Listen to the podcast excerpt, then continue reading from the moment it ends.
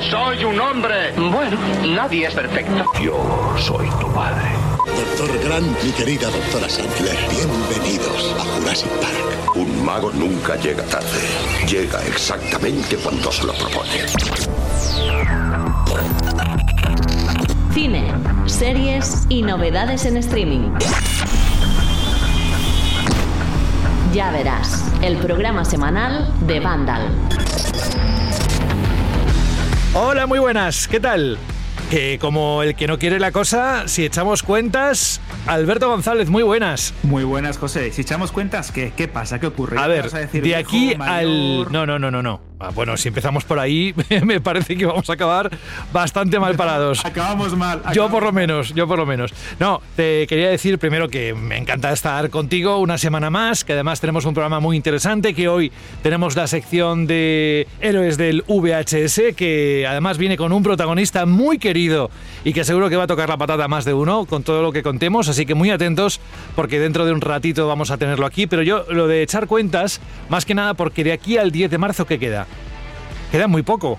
¿Qué quedan? Muy poquito. ¿Dos semanas? Muy poquito, muy poquito. Aprox. Ya están aquí.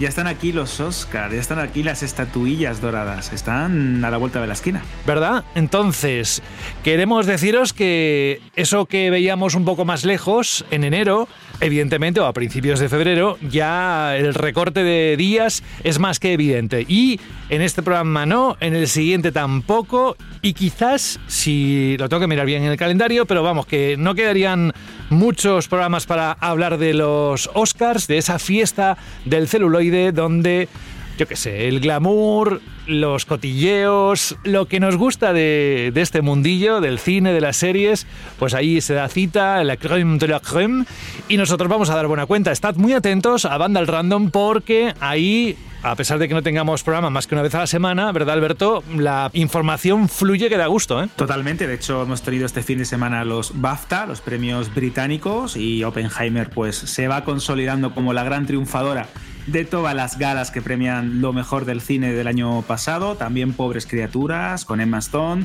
Parece que poco a poco las quinielas se van, vamos a decirlo así, resolviendo. Y creo que aún así hay espacio para que haya sorpresas en los Oscars, que nunca se sabe, que ya sabemos cómo es la academia, que creemos que todo está hecho. Puede una película partir como la favorita y luego se ven ciertas cosas, repartos de premios un tanto extraños.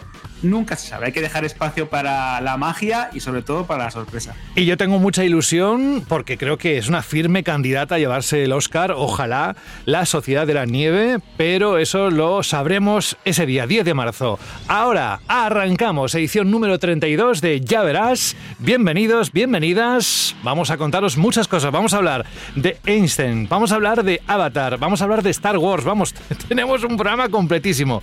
¿Nos acompañáis? Cine, series y novedades en streaming.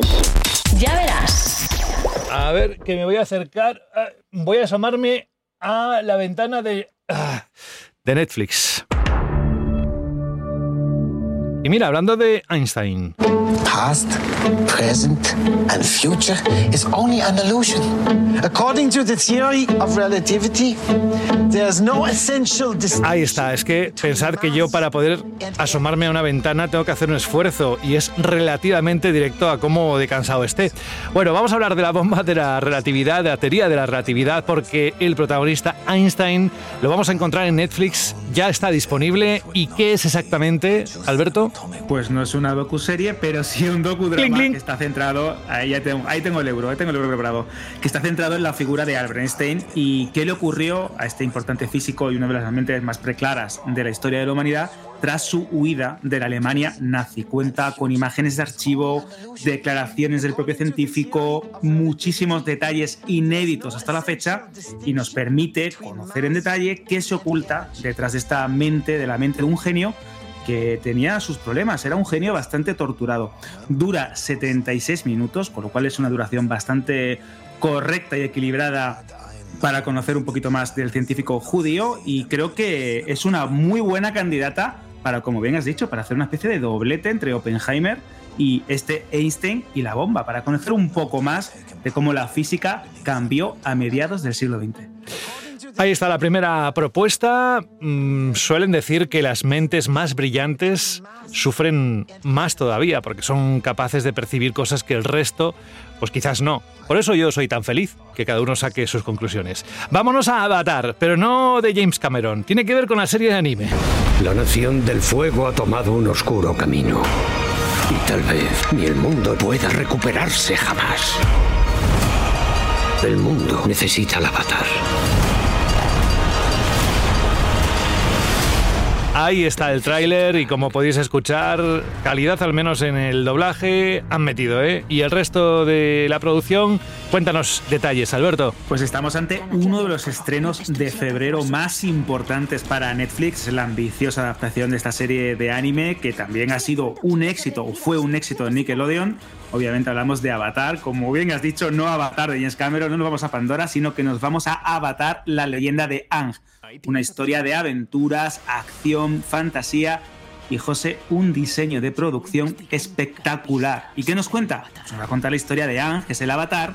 Es un chico que está destinado a traer el equilibrio al mundo. Todo ello mientras trabaja con sus amigos y aliados para derrotar la guerra destructiva que está siendo liderada por el Señor del Fuego Ozai y la Nación del Fuego.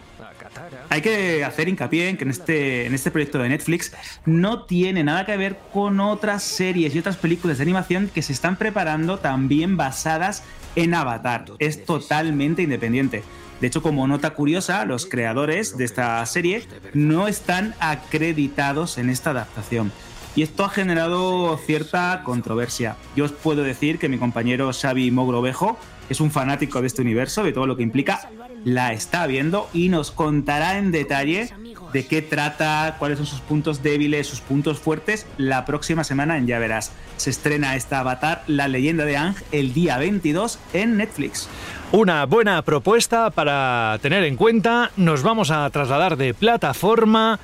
Y ahora te quiero preguntar el porqué de este título, porque a mí me parece una mala decisión, pero a la casa del ratón nos metemos. No, tranquilos, que es un ratón amable y que sonríe.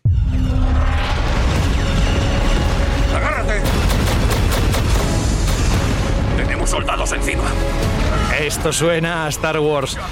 Quería preguntarte por qué el nombre de Star Wars, la remesa mala. Porque quien no sepa mucho de esto dirá, vaya título, ¿no? Seguro que hay una excusa detrás. Hay una excusa detrás y de hecho una excusa bastante interesante porque nos habla de una remesa mala de soldados clon defectuosos. Y diréis, ¿defectuosos por qué? Porque no superaban los estándares de calidad de los clonadores de camino y no entraban dentro de los cánones, que podríamos decir, que se necesitaban para que fuesen soldados de la República durante las guerras clon. Y es que esta historia, que estrena la tercera y última temporada el día 21 de febrero, que viene auspiciada por Dave Filoni, la gran mente que se oculta detrás de Star Wars en estos, en estos años y el autor también de las Guerras Clon, uno de los responsables de The Mandalorian. Y del cual eres fans. Absolutamente fanático de Dave Filoni porque le tengo bastante cariño. Y de hecho, en esta historia vamos a cerrar el círculo, porque si nos contaban un poco en la primera temporada cómo iban estos soldados clon ajenos a todo lo que ocurría a su alrededor y cómo se libraban de la Orden 66, aceptando encargos. Y en la segunda temporada ya empezamos a ver ese ascenso del imperio, cómo se complicaba la trama, cómo tenían también graves y dolorosas pérdidas, y no voy a decir más porque el final de temporada es bastante duro. En esta tercera temporada, que he podido ver en adelanto y que también tendréis crítica en Vandal y en Ya Verás, la semana que viene las apuestas se elevan, es cada vez más espectacular, cada vez más dramática y de verdad, José, que estamos ante uno de los mejores productos de animación de Star Wars y posiblemente una de las mejores piezas que ha dado el universo galáctico en su totalidad. Pues vamos a apuntarlo, la remesa mala, sí o sí, hay que verlo. Ya está apuntado. Bueno, a mí me encanta cuando el mundo de los videojuegos se cruza con nuestro programa, este que es de cine, a pesar de que nace de una web de videojuegos, pero es que el producto multimedia que tenemos adelante, este documental, trata de Hideo Kojima. Quien sepa un poquito de videojuegos, este nombre le tiene que sonar muchísimo. Atención al tráiler. He is probably the most well-known game creator in the world. In the space of gaming, he's the master. ¿Quién lo hubiese dicho, eh? Que este nombre hubiese aparecido en Disney Plus. Pero queremos saber todos los detalles del creador, de la mente creativa detrás de Metal Gear Solid. Alberto, despáchate a gusto. Aquí también me toca la patata, fíjate tú, ¿eh? Star Wars Hideo Kojima, pues el 23 de febrero se estrena en la plataforma del ratón este documental titulado Hideo Kojima Connecting Worlds, un viaje a la mente creativa de posiblemente el diseñador de videojuegos más icónico del mundo responsable, como bien has dicho, de Metal Gear Solid y también de Dead Stranding, su última obra maestra. Es un documental que analiza en detalle su proceso creativo, cómo trabaja, de las estrellas de las que está rodeado últimamente. De hecho, en este documental aparecen declaraciones y, y entrevistas a personas como Guillermo del Toro, Grimes, la cantante Grimes, George Miller, el director de Mad Max, Van Riedus, protagonista de The Walking Dead y también de The Stranded. Bueno, te puedes imaginar. El grupo musical Churches, ¿no? También. Churches, que también pone la banda sonora a The Stranding y es uno de los eh, íntimos colaboradores del japonés. Es una visión muy poco común del proceso creativo de este gran diseñador, gran director, también programador de videojuegos, cuando justo en el momento más importante de su carrera, cuando abandona Konami y empieza a fundar ese estudio independiente lanzándose hacia una nueva aventura. Hay que tener también muy en cuenta que Hideo Kojima, más allá de este documental, tiene un podcast en Spotify bastante interesante, un poco sesudo a veces, pero que creo que también nos ayuda a comprender esta mente tan particular que tiene el genio japonés. Sí, pero el poder sentarte en el sofá y disfrutar no solo del audio, sino también de las imágenes de este Hideo Kojima Connecting Worlds, creo que merece mucho la pena. Es la última propuesta que teníamos dentro para esta semana, ¿eh? dentro de Disney Plus. Ahora nos vamos a otro Plus, pero el nombre es Apple TV, que llega con algo bastante potente. Esto.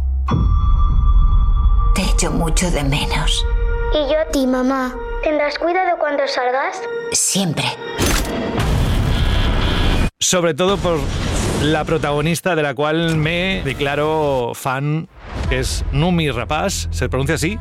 Uh, ¿O Naomi Yo- Rapaz? Me alegro mucho. Yo creo que es Numi. ¿no? Porque Numi. no es, claro, y de hecho también me declaro muy fan de ella porque todo lo que hace, de una manera u otra, lo hace muy bien. Y en esta constelación, que es una serie de ciencia ficción que se estrena el día 21 de febrero en Apple TV Plus, eh, creo que lo vuelve a clavar, porque encima contamos con un guionista y showrunner que es Peter Harness, que es el responsable de la miniserie de la Guerra de los Mundos, de Mac Mafia, de Hay alguien ahí, que le da un toque muy especial a una historia un tanto conspiranoica, porque nos narra cómo Joe, que es un astronauta que regresa a la Tierra después de una misión que no sale del todo bien, más bien vamos a decir desastrosa, en la Estación Espacial Internacional, empieza a sentirse perdida hay algo que no encaja en su vida y se propone poco a poco descubriendo ahí hurgando un poquito la herida a exponer y contar la verdad sobre los viajes al espacio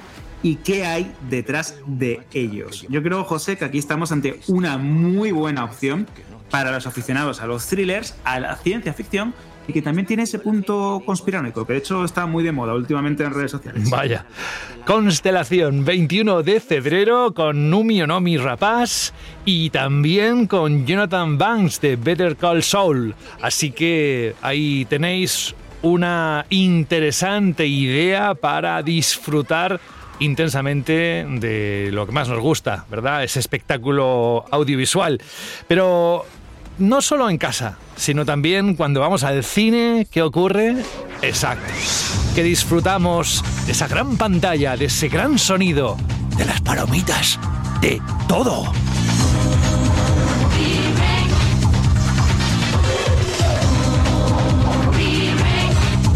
Y vamos con un estreno de anime. Guardianes de la Noche, Kimetsu no Yaiba, rumbo al entretenimiento de los pilares.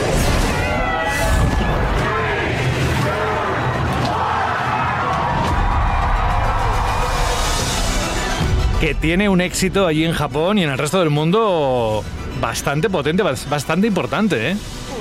Es un auténtico fenómeno este Demon Slayer o Guardianes de la Noche o Kimetsu no Yaiba, tiene un montón de nombres porque cada, cada compañía o en cada producto nos encontramos uno u otro. Es un fenómeno en el mundo de la animación. En Japón arrasa y tenemos su esperada película que llega este viernes a los cines de España. De hecho, eh, Raquel podrá hablarnos en detalle, tanto en Vandal Random como en Ya Verás, porque va a poder asistir al preestreno, y así que vamos a poder tener información de primera mano de por qué hay esta expectación con esta película tan esperada. Guardianes de la Noche, pero eso es anime. Y si queréis, no sé, una peli en la que esté Natalie Portman y Julian Moore, entonces tenéis que ir a ver Secretos de un escándalo. ¿Cómo eliges los papeles? Me gusta buscar un personaje que sea difícil de entender. Porque es así, nació así o se hizo así. Nan, nan, nan, nan. Eso es una especie de campanas que no tengo nada más a mano. Pero esta es una peli que está relacionada con los Oscars. ¿Por qué? Detalles a continuación con el gran Alberto. Eh, exactamente, porque está nominada al Oscar a Mejor Guión Original. De hecho, también ha sido una de las películas que mejor trayectoria podemos trazar de ella desde los festivales. Y bueno, José, Natalie Portman, Julian Moore, ¿necesitas saber algo más? Te cuento un poco de la trama. Venga. La trama es bastante interesante porque nos cuenta la historia de la mentira cruel de ese amor romántico a través de una narración que nos emplaza 20 años después de una pareja que había protagonizado todos los medios, que se había convertido en el gran centro de atención mediático porque es un matrimonio que está formado por una actriz de Hollywood y su contrapartida, su novio, que es algo menor. Así que creo que puede ser bastante interesante. Vamos, que podría ser una Kardashian, tranquilamente. perfectamente, vale, vale. puede ser una Kardashian. De hecho, es que ya te digo, Natalie Portman, Julian Moore y Todd Haynes, que es el director de la película, de hecho es responsable también de películas como Aguas Oscuras o Carol, una de las más laureadas de su filmografía, también es sello de calidad. Ya sabéis, Secretos de un Escándalo en cines. Que podía ser también Kanye West, porque tanto monta, monta tanto, pero me refería más eh, no como actriz o actor de Hollywood, sino como pareja mediática que, de la cual se sabe todo. Pero bueno, vámonos a una peli que es un tanto desconcertante, pero cuando entras en ella es muy, muy disfrutable. Se llama Desconocidos y suena así su tráiler. Hola. Hola. Te he visto mirándome desde la calle. ¿Son tus padres? Sí. Murieron antes de que cumpliese 12 años. Estoy intentando escribir sobre ellos. ¿Y qué tal va? Es raro. Hola. Hola.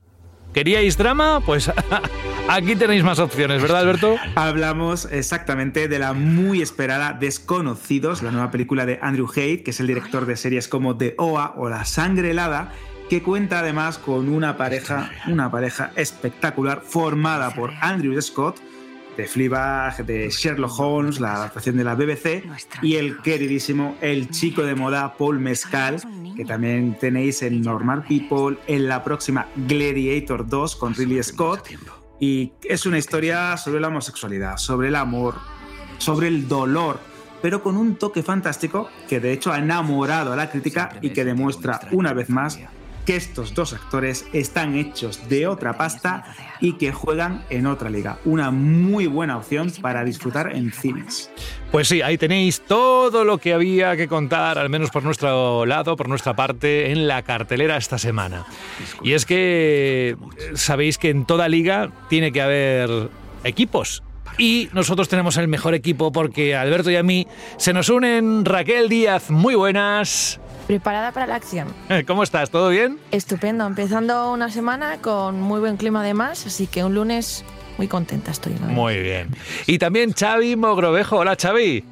¿Qué tal? ¿Cómo andáis? Bien, ¿y tú cómo lo llevas? Bueno, ya, ya durmiendo mejor. Mira, yo el pequeño aguanta más. O sea que ya tengo más espacio para ver cositas, para hablar mejor en random. Pero con lo bien que te viene el tener esas bolsas en los ojos cuando vas al supermercado, no, es una broma, un chiste muy malo. Bueno, me alegro que al menos descanses, que es importantísimo descansar bien.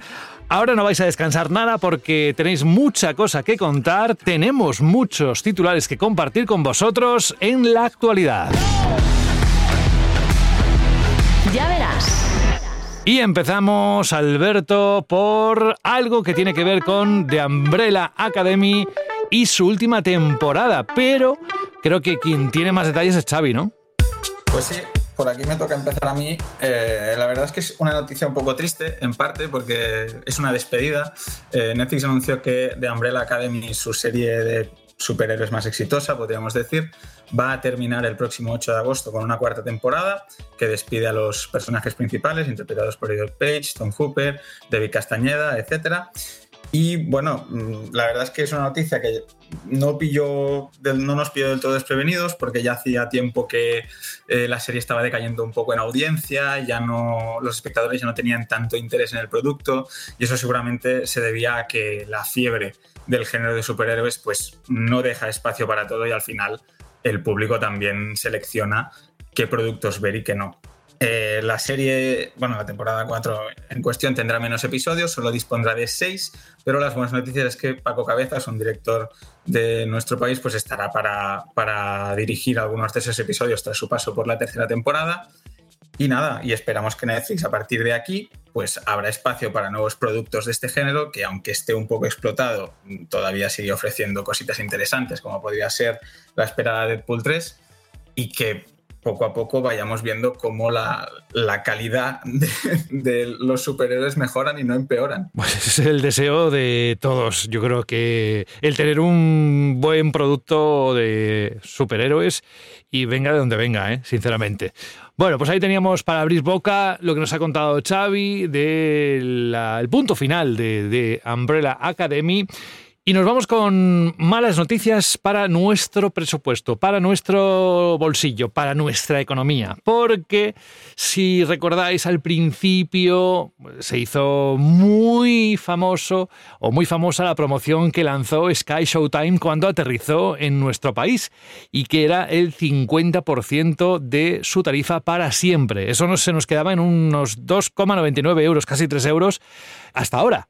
Pero las malas noticias, Alberto, empiezan en que ha dicho que va a anunciar una subida de precios en sus tarifas y que además habrá un plan con anuncios. Ojo, que la promo era del 50%. No nos vamos a escapar. Exacto, José. Parece que vengo siempre con malas noticias en lo relativo a los planes de suscripción de las plataformas, pero es que Sky Showtime ha copiado a Netflix y otros servicios y ha anunciado que va a subir el precio de sus planes en plural, porque hasta ahora solo había uno y va a añadir una opción con anuncio. Esto los ha hecho Disney, estos planes también los va a ejecutar HBO Max o Max cuando llegue a nuestro país. Netflix los está usando y de hecho les está funcionando bastante bien. Y a partir del 23 de abril, apuntar la fecha, en España y otros territorios, encontraremos este cambio. Os voy a hacer un pequeño resumen. A partir del día 23 de abril tendremos dos planes, uno con anuncios y el que se ha venido ofertando hasta ahora, que va a comenzar a llamarse o lo van a rebautizar como Standard Plus.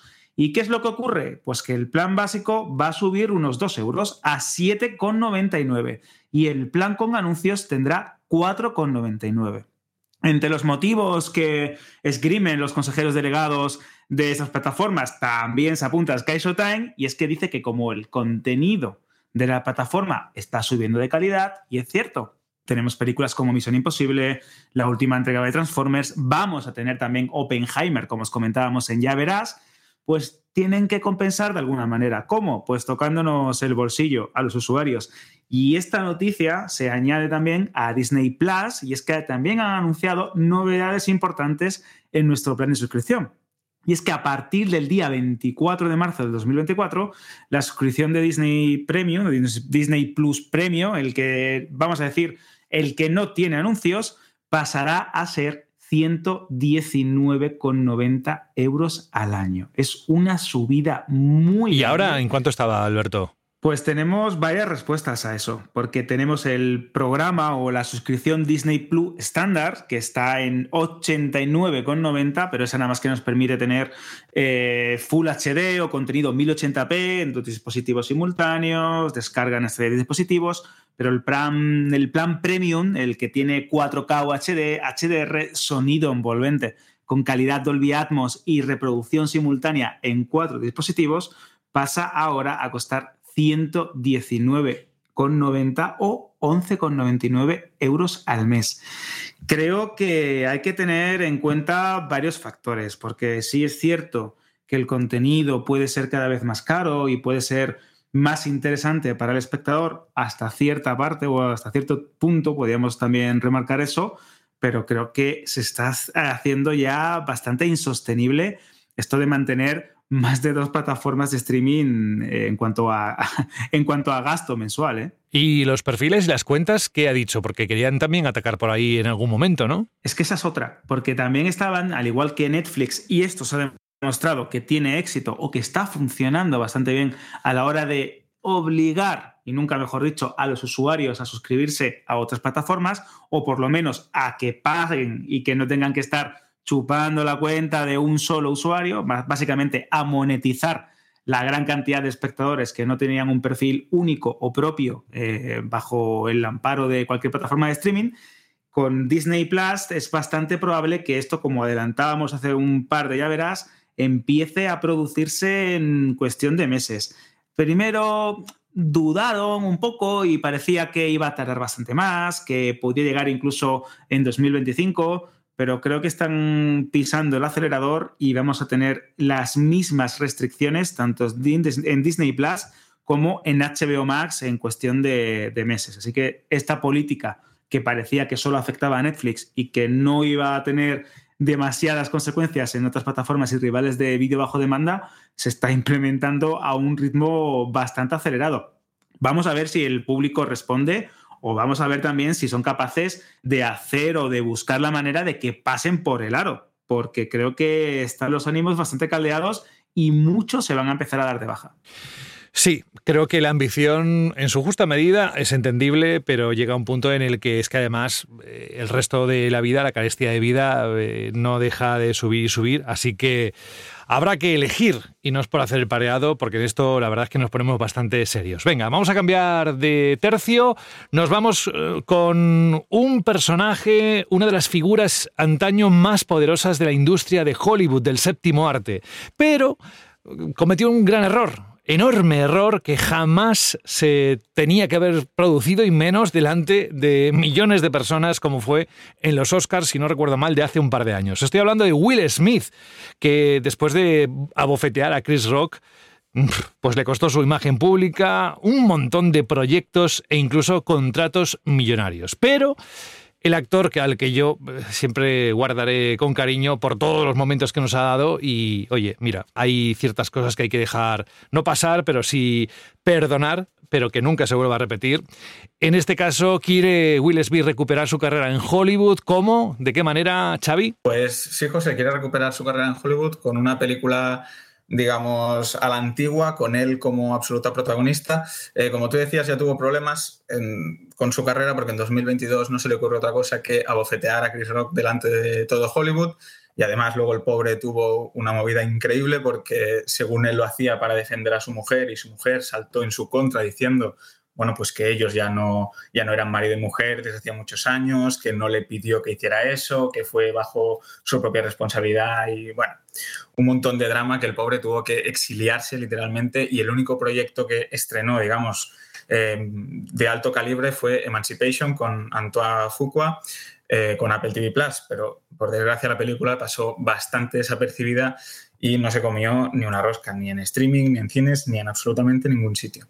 Ahora el actor quiere probar suerte adaptando el bestseller de Devils in Exile junto con Chuck Hogan, que es quien escribió eh, la novela. Eso son buenísimas noticias porque que se respete siempre al autor original para los proyectos que se quieren adaptar eh, siempre trae buenos resultados y si no, que se lo pregunten a, Netflix con One Piece porque le ha ido de maravilla con eso.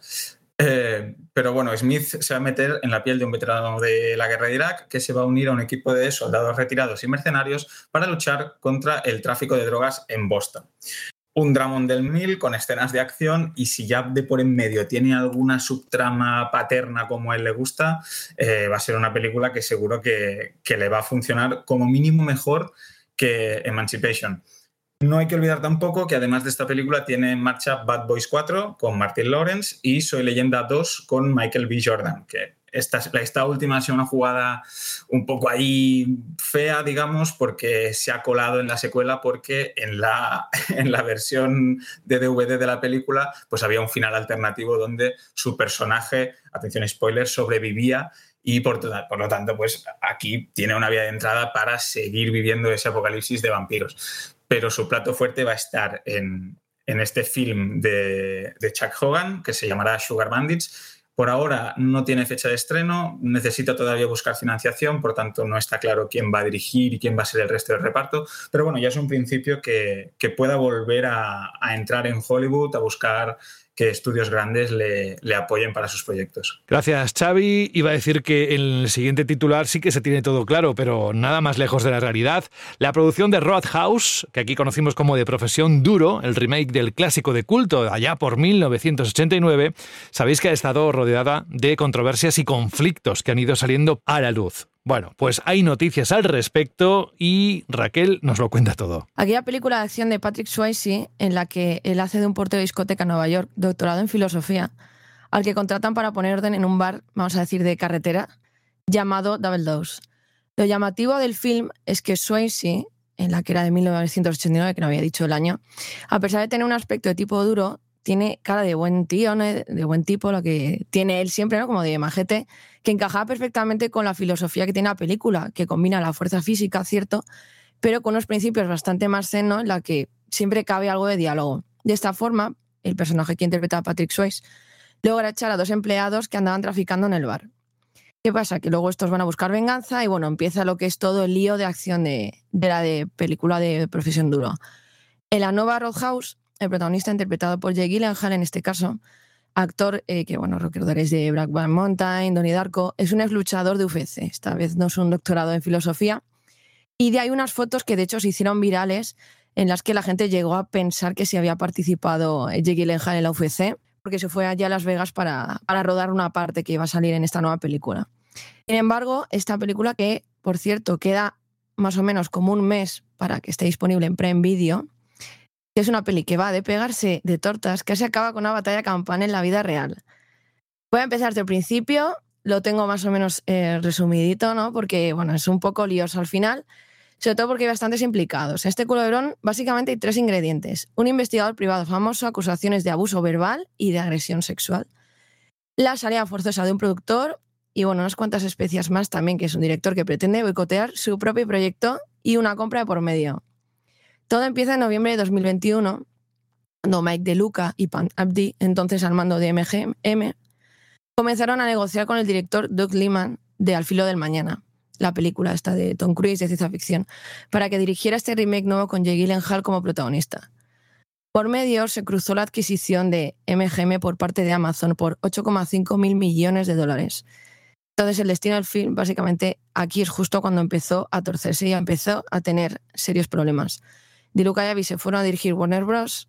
y la película, ya totalmente en el aire, terminó siendo rescatada por la jefa de Amazon Studio, Jennifer Selke. Al elenco, entonces, ya no venía solo Jake Gyllenhaal, se unieron Mac, eh, Billy perdón, Mac Manassen del A-Faction de Aladdin, Daniela Melcher, de, que bueno, la recordaremos también, de la hija de, hacía de la hija del cazador de ratas de Escuadrón Suicida de James Gunn, y Lucas Cage de, de White Lotus. Entonces comenzaron las negociaciones referentes al estreno de, este nuevo film, ya perteneciendo a Amazon, Amazon Studios. Entonces, básicamente, a, estos, eh, este elenco, ¿no? junto a Jake Gyllenhaal, se les dio a elegir entre dos opciones principales. Un estreno en cine con un presupuesto menor, como de unos 60 millones de dólares, o una película con una inversión mayor que llegaba hasta los 65 millones de dólares, pero cuyo lanzamiento, no está la condición no más importante, fuera en streaming y no en cines, y fuera estrenada en Amazon Prime Video. Como ya he hecho un poco spoiler, ¿no? He empezado a decir que dentro de, un mes, ¿no? Eh, se estrenará en Prime Video. Ahora vamos con el tema de eh, qué ha ocurrido aquí. Básicamente se decantaron por la segunda opción, la que tenía un presupuesto mayor, y esto ya marcó el comienzo de una serie de enfrentamientos que prácticamente estuvieron a punto de acabar con el proyecto cancelado. Básicamente, como recogía Variety, según ellos, una fuente bien informada sobre todo el lío de este proyecto, comenta que todo se vio al dinero. De aquí que escogieran la segunda opción, la del presupuesto mayor y que se estrenará no en cine, sino en Amazon Prime Video. Implicado también está en esta película Roadhouse, bueno, estaba Joel Silver, que es productor de la versión original, la de 1989, que hacía también de productor, de hecho es un productor bastante famoso en Hollywood, y él presionó para que esta película, Roadhouse, se estrenara en el cine. Hasta llegó al nivel incluso de enfrentarse a la propia Amazon, lo que la empresa amenazó con despedirle. La situación escaló hasta involucrar incluso a Ari Emanuel, director ejecutivo de WME, que son los, eh, representantes de Jake Gyllenhaal, y eh, Ari intentó, sin éxito, mediar entre ambas partes y hacer presión a favor de Silver para que básicamente Amazon no terminara despidiéndole y hacer un poco como mediación, ¿no? que acabara todo de una manera un poco amistosa y sobre todo pudiera continuar el proyecto.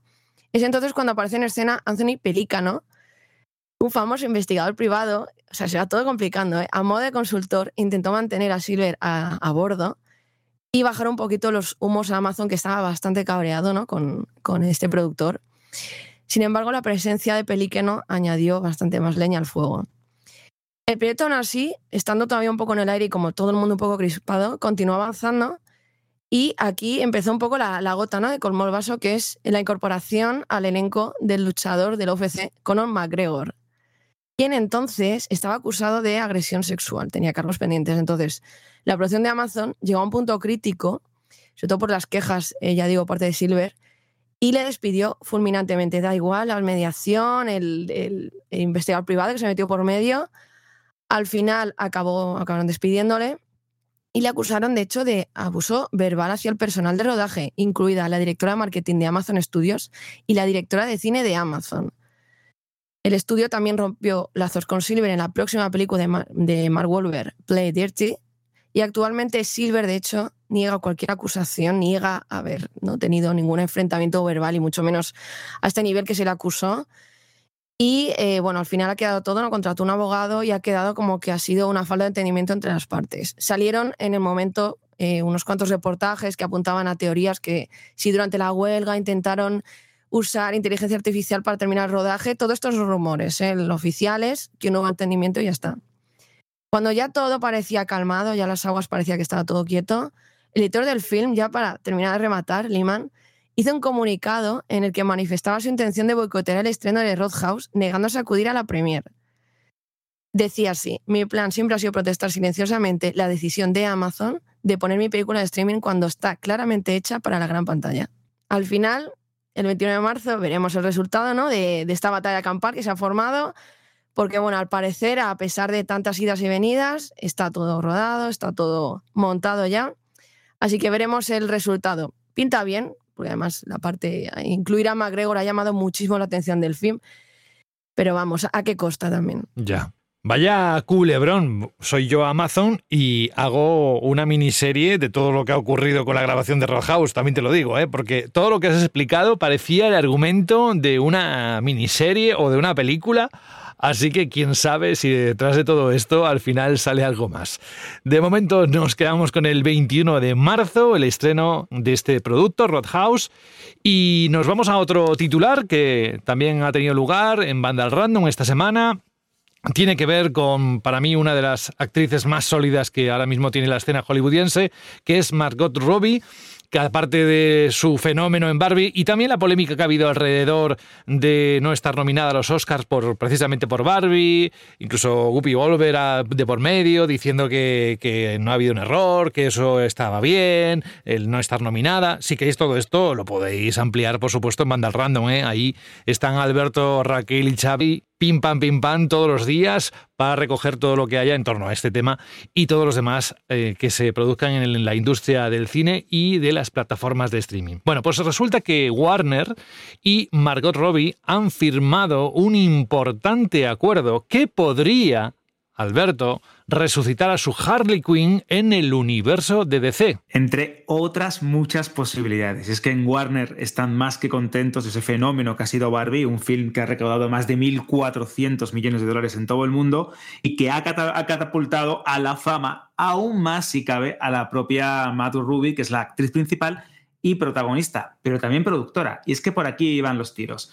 Ella es responsable de Lucky Shop Entertainment, que es la productora propia que maneja, y este nuevo acuerdo va a permitir a la mayor, a esta gran productora de Hollywood, poder ver en exclusiva todos los proyectos, todas las películas que están preparando con antelación.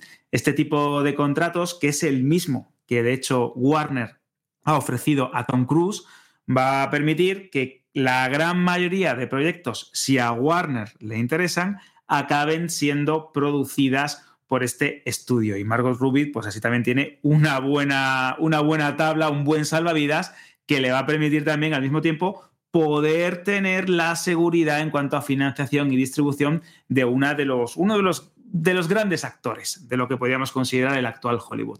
Y lo de eh, Harley Quinn y el universo de DC, es que si recordaréis, eh, la actriz pues ya protagonizó eh, El Escuadrón Suicida del 2016, El Renacimiento del Escuadrón Suicida en 2021 y una película que fue Aves de Presa, que se estrenó en 2020 y que era muy chiquitita, pero en la que ella tenía el pleno control creativo de la misma. Se rumorea que con este nuevo contrato, Ruby, que no ha querido desechar el papel de Harley Quinn, podría apretar un poquito las tuercas a Warner y hacer ese proyecto que se quedó en tierra de nadie, que era Gotham City Sirens, que era como una recopilación de las villanas del universo de Batman y que es verdad que James Gunn no ha incluido de momento en sus planes para resucitar y revitalizar el universo DC, pero también ha dejado caer en alguna que otra declaración que él está muy contento con esta actriz, que de momento no hay ningún plan el único plan que hay de ver a este personaje en el cine es a través de Lady Gaga en la esperadísima Joker 2 con Joaquín Phoenix. Así que, bueno, ahí se queda un poco en el aire, pero lo importante es que Margot Robbie y Warner, al igual que Tom Cruise y Warner, tienen en sus manos pues casi el futuro de la industria cinematográfica, porque son dos grandes actores, dos grandes estrellas de Hollywood, y en este caso pues han ido a buscar a la productora y al estudio más grande de todo el séptimo arte, como es Warner. Pues claro, esta noticia, al ser del universo de DC, estábamos pensando, la metemos dentro de capas y mallas y no, y la hemos dejado fuera. Así que la única que, al menos esta semana, entra dentro de nuestra sección de superhéroes y nos vamos del universo de DC al universo UCM, que es el de Marvel, porque ya se saben, ojo aquí, quiénes serán los protagonistas, los actores, actrices que van a interpretar a los cuatro fantásticos en esta nueva película de Marvel. ¿Quiénes, Raquel? Pues tenemos buenas noticias. Después de mil rumores, fanarts, insiders dando chivatazos, podemos confirmar que Pedro Pascal, ya confirmadísimo, formará parte de los cuatro fantásticos como Reed Richards, Mr. Fantástico, que de hecho vimos en, en otro universo, en la última película Doctor Extraño, dirigida por Sam Raimi, que se ha interpretado en este caso por John Krasinski, que lo recordaréis de Un lugar tranquilo. Pascal ya está prácticamente en todos los universos de ficción, está en Star Wars como el Mandaloriano, también es Joel en The Last of Us, Oberyn Martell en Juego de Tronos y hasta es el villano de la última película Wonder Woman del antiguo DCU. También le veremos en la segunda película, ¿no? la secuela de Gladiator. O sea que este hombre no para, le vamos a ver en todas partes. Está en racha, ¿eh? En racha total, ¿eh? Pero Pascal no viene solo, claro porque son un cuarteto. Y tenemos a Vanessa Kirby, que la recordaréis de Napoleón, será Sue Storm o La Mujer Invisible. Joseph King de Stranger Things será Johnny Storm o Antorcha Humana. Y Evan Moss Bachrach eh, de The Beer será Ben Grimm, La Cosa. La dirección de esta nueva adaptación estará a cargo de Matt Sackman, conocido por su increíble trabajo en WandaVision. Y esta película básicamente marca un reinicio significativo para los Cuatro Fantásticos dentro del universo cinemático de, Marvel, tras la adquisición de los activos de Marvel de 20th Century Fox por parte de Disney. De hecho, esta película pertenece a la fase 5 del UCM. El anuncio, de hecho, tuvo lugar el día de San Valentín con una ilustración muy bonita, muy cookie, en plan familia setentera, que de hecho esconde algún que otro secretillo. No era solo para hacer el anuncio, sino que además invitaban a que los detectives amateurs ¿no? de, de X, eh, antiguamente conocida como Twitter, se pusieran a investigar para intentar sacar más jugo y saber unos cuantos más detalles de esta nueva película. Uno de los personajes, de hecho, la cosa está leyendo una revista, pero no es una revista cualquiera que de hecho se ve un poco borrosa, no es como si le hubieran puesto algún tipo de, de filtro para no dejarlo tan fácil, este easter egg que estaba escondido. Y resulta que esta eh, revista Live, es eh, la revista, lo han identificado nuestros eh, detectives de Internet, que no se les escapa nada, han reconocido, de hecho, o sea, es que hasta en este nivel llegan, hasta este nivel, han reconocido que es una portada que salió el 13 de diciembre de Live de 1963, en la que aparece el presidente de Estados Unidos, Lyndon B. Johnson. Además, por esto ya sabemos que el estilo setentero no era solo un recurso estilístico y algo que quedaba muy guay, sino que también era una pista del año ¿no? en el que va a transcurrir esta nueva historia. Atando cabos, probablemente los protagonistas realizarán algún tipo ¿no? de eh, salto temporal para poder entrar así en las Secret Worlds y unirse al resto de héroes de Marvel. Un evento del que también, ya lo hablamos la semana pasada, había pistas en el tráiler de Deadpool 3. Matt Sackman, director a cargo del film, cuyo estreno está fijado para julio de 2025, o sea, tenemos todavía que esperar un poquito, ha sido quien ha desvelado un primer detalle de la película. Después, además, ¿no? Este que he comentado, que era un poquito así secreto, ¿no? Para que lo descubramos todos. El detalle que ha revelado Sackman es que esta película presentará un relato, el de la primera familia de Marvel, muy distinto a lo que se ha visto hasta la fecha del UCM.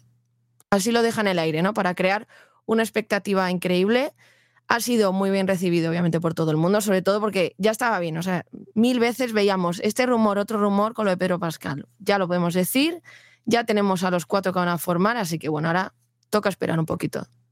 Gracias Raquel, gracias Xavi y gracias Alberto por ponernos al día a través de esta sección de actualidad, pero insistimos en que si queréis estar bien informados, Banda Random es vuestro lugar y por lo que sé, cada día el de más gente. Cine, series y novedades en streaming. Ya verás. ¿Qué quiere? Advertirle a usted y su organización. No has conocido a nadie como a ella.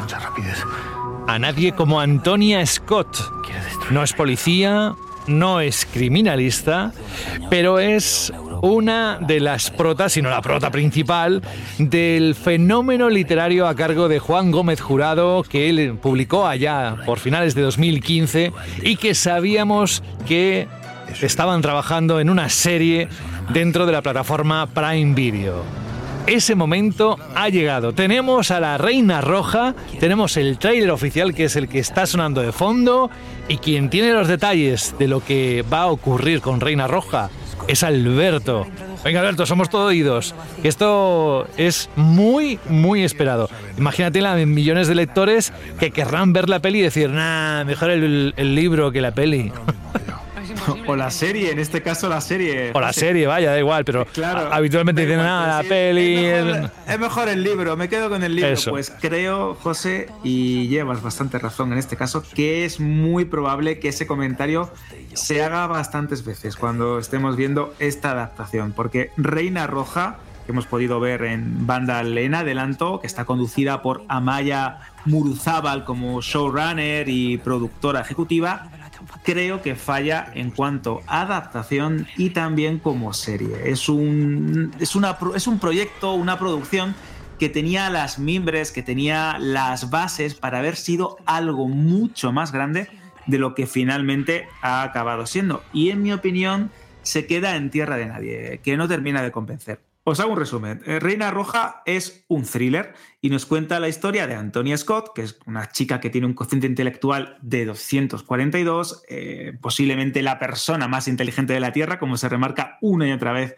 en la novela, y tanto es así que acabó por convertirse en lo que se llama la Reina Roja, el eje de un proyecto policial secreto y experimental que iba a cambiarlo todo.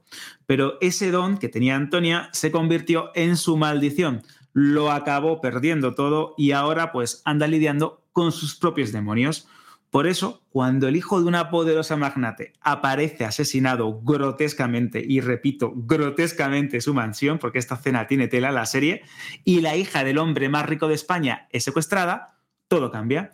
obviamente Antonia tiene que volver al ruedo y convencida por el mentor, el jefe de Antonia, acabará colaborando con John Gutiérrez, que es un policía vasco muy temperamental y que también intentó acusar a una persona en falso su trabajo, con lo cual ya podéis hacer una idea que esta pareja va a ser bastante particular, pues se van a ver vistos o se van a ver obligados, mejor dicho, a colaborar.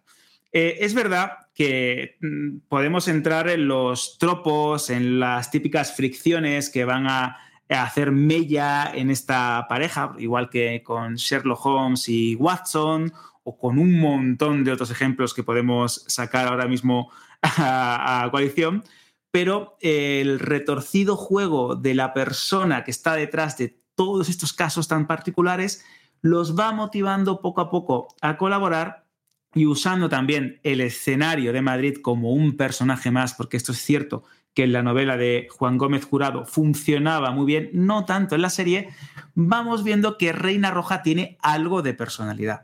Y digo algo porque creo que su versión televisiva no termina de encajar.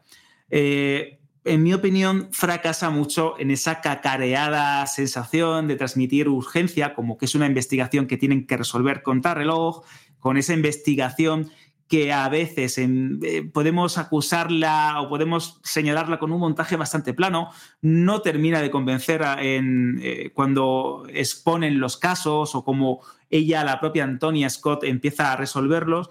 Y creo eh, que en parte, en parte, todo se debe a una mala interpretación de Vicky Luengo, que también la conoceréis por antidisturbios.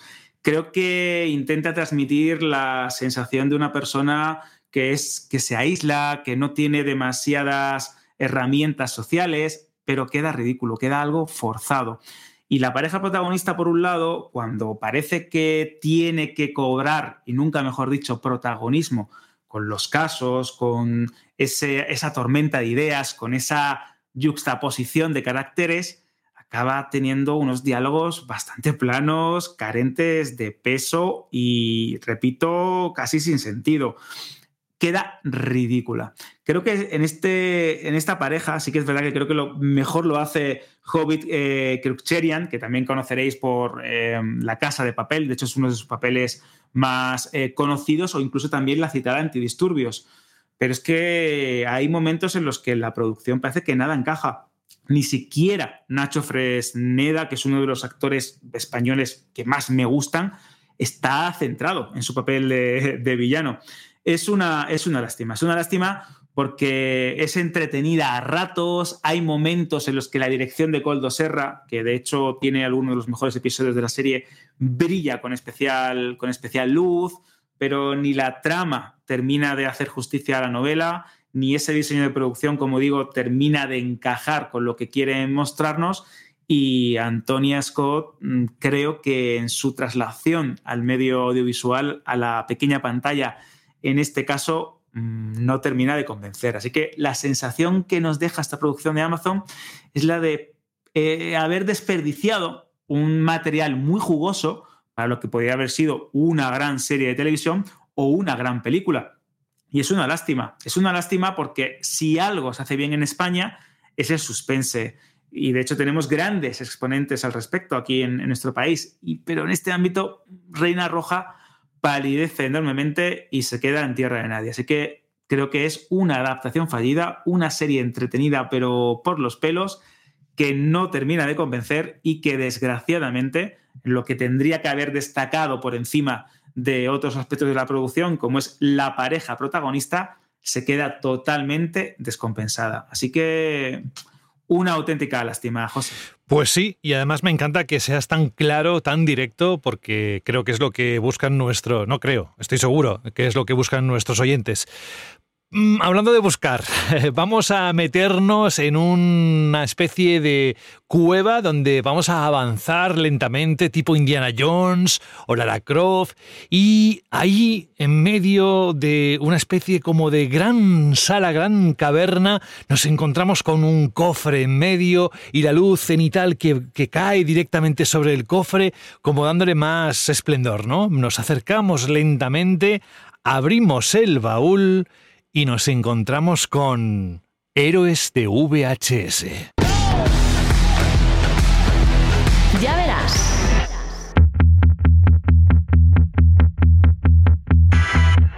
Os lo dijimos la semana pasada y es que Víctor Sillero iba a pasarse por nuestro programa para hacer una nueva sección de héroes de VHS, volumen 2. Me lo estoy imaginando en el lomo de la cinta VHS puesto a mano con esa pegatina que venía.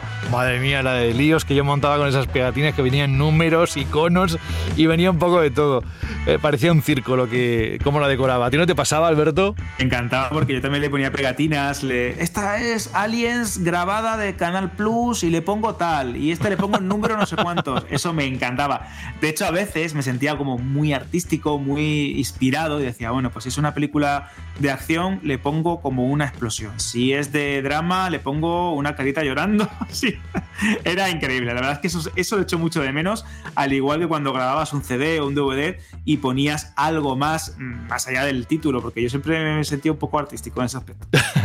Seguro que también Víctor Sillero, que vamos a saludar ahora, tiene alguna anécdota al respecto. Víctor, muy buenas, bienvenido. Muy buenas, José, muy buenas, Alberto. ¿Qué hacías tú con las pegatinas que te venían en la cinta de VHS? Pues yo las pegaba, incluso las dibujaba también, le hacía dibujitos a todas las pelis de Van de todos mis ídolos. La verdad que éramos unos artistas en aquella época. Madre mía. Y las cintas, eh, cómo las decorábamos, cómo poníamos las letras en la caja. Hay generaciones, generaciones que se han perdido todo esto y diréis, bueno, por mejor, ¿no? Porque así, no. Eh, todo tiene su qué, todo tiene su qué. Y hoy en Héroes de VHS tenemos un gran qué, o una gran pregunta, Víctor. ¿Cuál es o quién es el protagonista esta vez en esta edición de Ya Verás? Pues hoy traemos al que yo considero el The Godfather, el más grande, el jefe de los jefes, el gran héroe de acción o el gran héroe de VHS y es ni más ni menos que, ¿lo decimos ya o qué? Sí, sí, y yo voy con la música. Pues el gran Sylvester Stallone. Casi nada.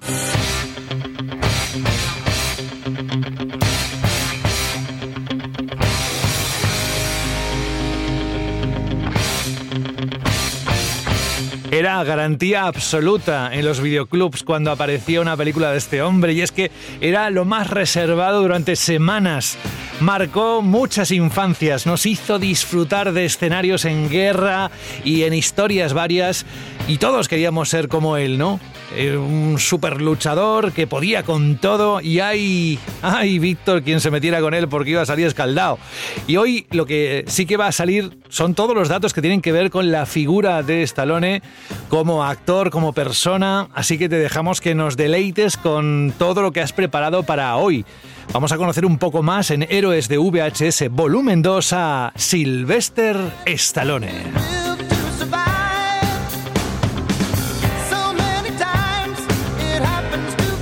¿Por dónde empezamos? Esto que suena de fondo, no sé si hace falta decirlo, pero es Eye of the Tiger que es súper conocida. Temazo que luego ya veremos que formó parte de la banda sonora de Rocky 3.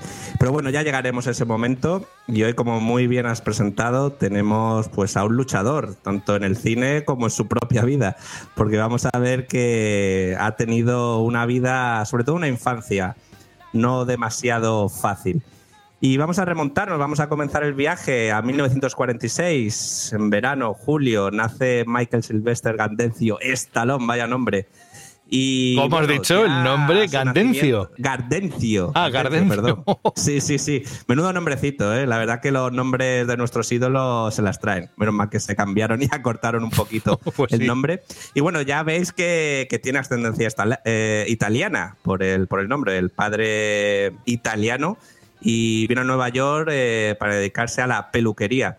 Y bueno, ya vamos a hablar un poquito del nacimiento de, este gran ídolo, porque ya hubo complicaciones nada más nacer. Eh, el uso indebido del forces le provocó una parálisis facial y quedó afectado tanto labio como lengua. Y esto le provocaría esa forma que tiene de hablar como si arrastrase las palabras que bueno, esto es signo habitual en cada vez que, lo, que ves a Stallone, esa, sí, esa boca torcida. Se ríe mucho, exacto, Se ríe, siempre se han reído, y sobre todo en su infancia. Eh, fue objeto de bullying en el colegio Y bueno, esto se le sumó sus constantes peleas, fue mal estudiante, tuvo diferentes problemas de adaptación. Y bueno, es que de hecho eh, lo cambiaron en 13 colegios diferentes debido a todos estos problemas ¿no? que acarreaba el pobre. Eh, más allá de esto, eh, su vida en el entorno familiar tampoco era fácil. Eh, ya a la edad de los 12 años vivió con dureza la separación de sus padres y le tocó vivir con la figura paterna. Y la convivencia no fue nada fácil porque el padre era muy severo, incluso le levantaba la mano y la madre tampoco la veía menos, pero bueno, tampoco es que recibiera el cariño que necesitaba, ¿no? Entonces se sentía un poco desplazado. Y para evadirse de todos estos problemas, tanto en el colegio como en su entorno familiar, pues el único lugar, eh, su templo, su lugar donde podía soñar y olvidar de, todo, eh, de todos estos problemas, eh, no es ni más ni menos que el cine.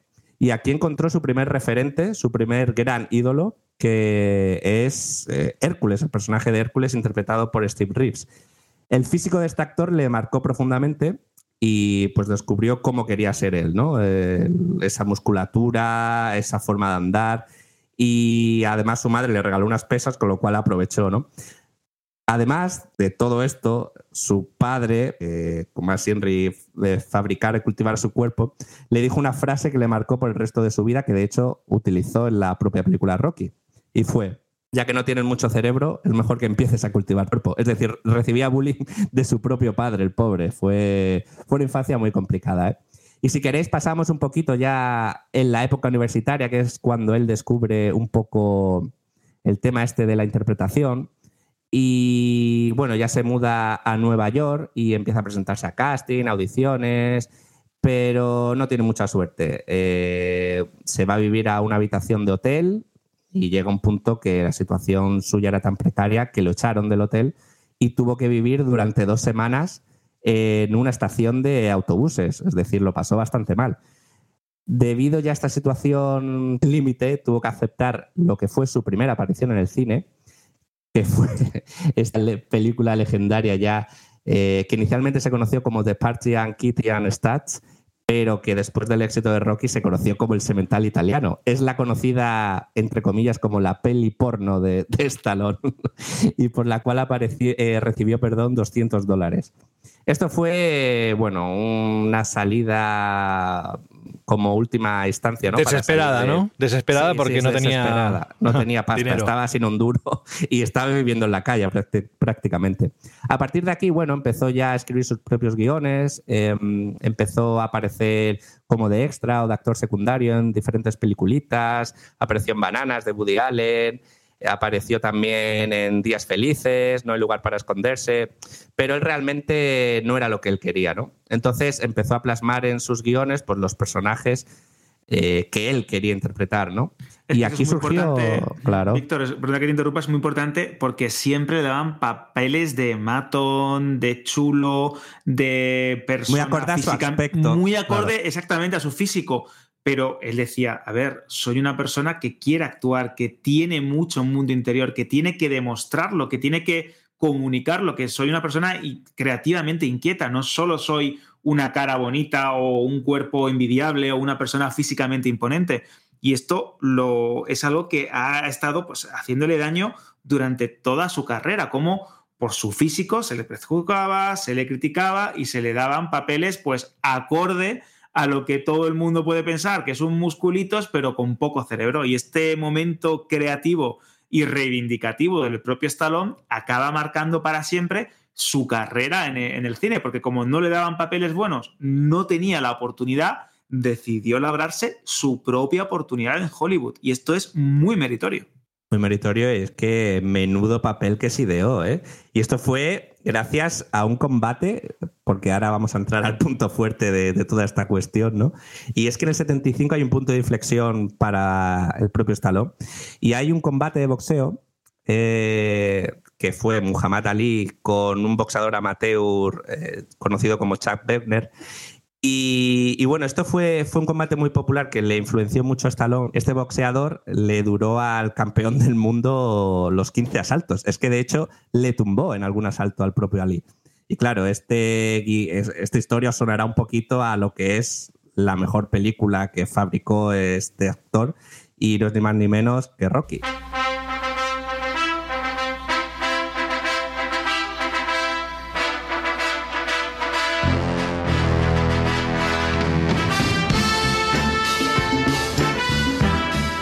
Ahí, ahí, ahí empieza lo bueno, ahí empieza lo que conocemos Empieza todos. lo bueno. Vaya melodía, vaya melodía de Bill Conti, ¿eh? madre mía. Bueno, la verdad que el proyecto de Rocky, bueno, de la noche a la mañana, Stallone se hace mundialmente famoso, pero es que no fue fácil llegar a protagonizar esta película, porque inicialmente el guion era muy bueno, estaban muy interesados en él, pero no querían que él protagonizase este papel. Y de hecho es que le ofrecían una cantidad suculenta y no nos olvidemos que él estaba pasando penurias, ¿eh? que de hecho tuvo que vender a su propio perro que aparecía en la peli de Rocky. Eh, y bueno, le ofrecían 250 mil dólares por el guion, pero tenía que rechazar papel de protagonista y esto él pues lo negó totalmente y él dijo que si no era el protagonista ese guion no salía de sus manos. Y así fue. Eh, él consiguió al final el papel protagonista, eh, le compraron el guion por 30 mil dólares y tuvo el salario mínimo que recibió un actor en aquel momento que eran 620 dólares a la semana. Y aparte cobró, o bueno, eh, acordaron que cobrase el 10% de la recaudación de la película. Claro, no contaban que la película, con un, presupuesto de tan solo un millón de dólares, recaudara 225 millones, que es que yo creo que esas pocas películas han conseguido tal logro. ¿eh? Y es que no queda la cosa ahí porque ganó tres Oscars de 10 nominaciones y ganó, atención, mejor guion, mejor montaje y mejor película. Que es que además le arrebató el premio a la que era considerada la mejor película de aquel año, que era Taxi Driver, que hubo mucha controversia al respecto. Y bueno, no sé si queréis añadir un poquito más sobre esta película, yo creo que poco más se puede decir, es mítica, marcó un antes y un después, con esa banda sonora de Bill Conti, Bill Conti única. Y aparte que yo siempre reivindico que no es una historia de boxeo, es una historia de superación y sobre todo una historia de amor. Porque es el encuentro entre dos personajes un poco inadaptados socialmente, que es Rocky y Adrian. Y no sé, yo es que la considero como una de las mejores pelis de la historia y es una de mis pelis favoritas. No sé si habré visto como, no sé, cien mil veces. Es, es una, es una obra maestra. Marcó también un antes y un después dentro de la propia industria de Hollywood, con el tema de los royalties, con el tema de eh, actores que empezaban también a escribir guiones y a tener o ser una especie de parte importante dentro de las grandes producciones de los estudios de Hollywood. Y como bien dices, es una carta de amor del propio Stallone, ya no solo al boxeo o al, a lo que sería encontrar un, un, deporte o algo a lo que aferrarse en tiempos difíciles, porque de hecho su personaje lo pasa bastante mal y el boxeo es casi como una especie de salvavidas. Es que también es una manera que tiene el propio Stallone de poder abrirse ante el público, de poder abrirse ante una industria de Hollywood que lo rechazaba una y otra vez, que no le daba la oportunidad. Y creo que en cuanto a guion, en cuanto a frases y a momentos íntimos, como bien dices, es algo más que una película de deportes o una película de boxeo. Es una historia de amor, de superación y sobre todo de personas que están rotas, que no terminan de encontrar su lugar en el mundo y lo hacen a través del, del boxeo. Es una obra maestra y creo que marcó para siempre la carrera de Stallone porque a raíz de ella empezó a tener muchísimas oportunidades, pero también algún que otro fracaso. Sí, vamos a eso, que por lo que cuenta Víctor, de la mañana a la noche se hizo millonario, pero parece que se le subió el éxito a la cabeza. Vamos ahora a escuchar un momento musical importante y luego nos cuenta Víctor cómo la historia se encargó de bajarle los humos.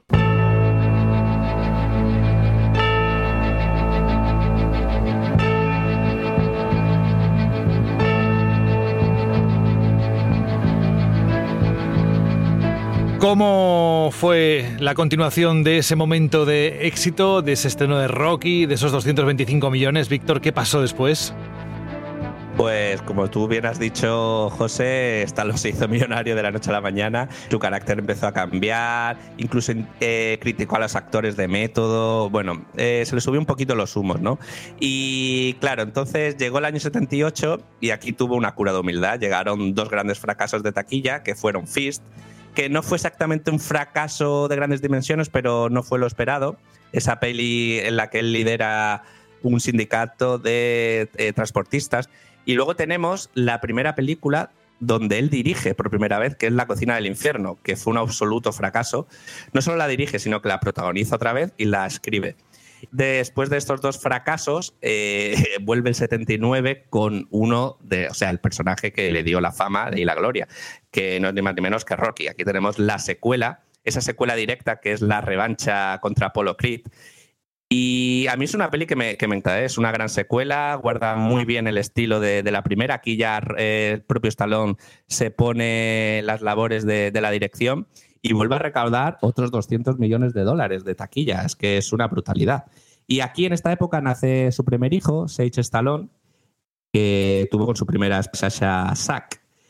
Y terminamos los 70 y vamos a los 80, si os parece, que aquí es el nacimiento del verdadero héroe de acción. Aquí que ahí es las tornas. Al menos nace, yo. Nace un nuevo personaje. Sí. Yo al menos es donde ya le conocí, porque antes tenía muy era muy pequeño, pero en los 80 es donde viene también una parte importante. Cuéntanos. Muy, muy importante. Bueno, empezamos en el 81, que tiene dos pies que no fueron muy exitosas, pero que a mí me encantan, que son Evasión o Victoria y Halcones de la Noche, que aquí luce con un look algo diferente a lo anterior, con barbita, que recuerda un poquito incluso al, al Sérpico de Al Pacino. Una peli muy recomendable. Y llegamos al año 82 y aquí nace otra leyenda, otro personaje mítico y es Rambo.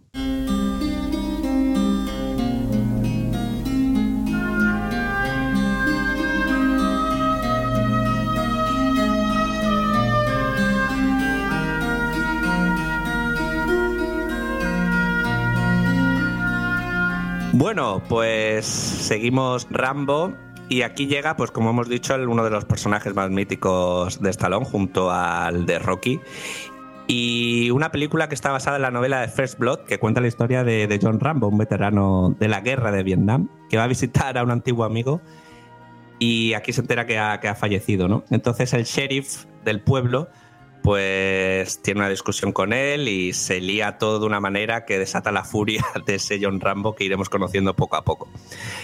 Fue un peliculón, es considerada una de las mejores películas de acción. Mm, con 15 millones de presupuesto recaudó 125, que no está nada mal. Y fue un rodaje muy duro eh, para el propio Stallone. Eh, rodó con temperaturas muy bajas y él mismo rodó las escenas de acción, la mayoría de las escenas de acción. De hecho, hay una que Alberto se acordará, bueno, igual tú también, José, que hay un momento que se tira para escaparse de la policía que le están persiguiendo, se tira como por una cascada o un por barranco. una cascada, sí, como un barranquito. Eso, sí. Exactamente. Y se va golpeando con árboles y se fracturó una costilla. Y el grito que, que, que hace, o que aparece en la película de dolor, es real.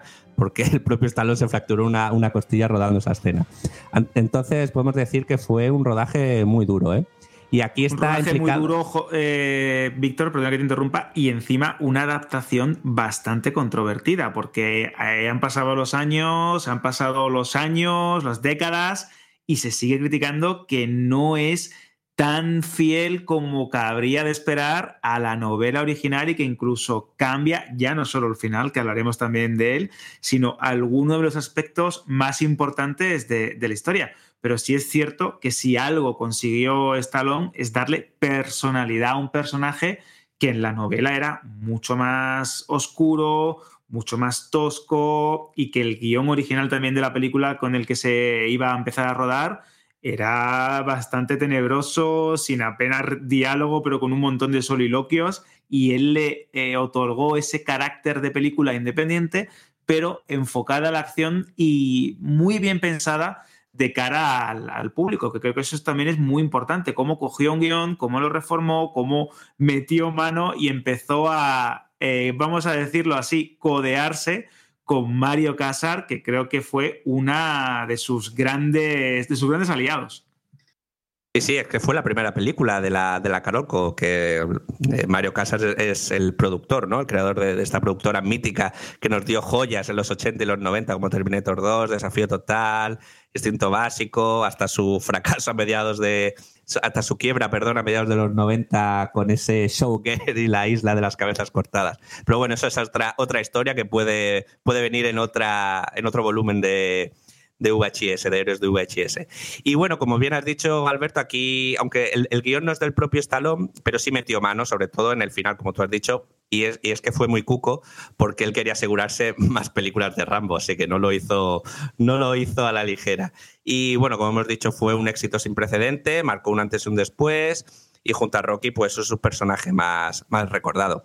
Y en este mismo año tenemos otra entrega de Rocky, es Rocky 3. Aquí cambia el estilo totalmente de, de la saga de las dos anteriores.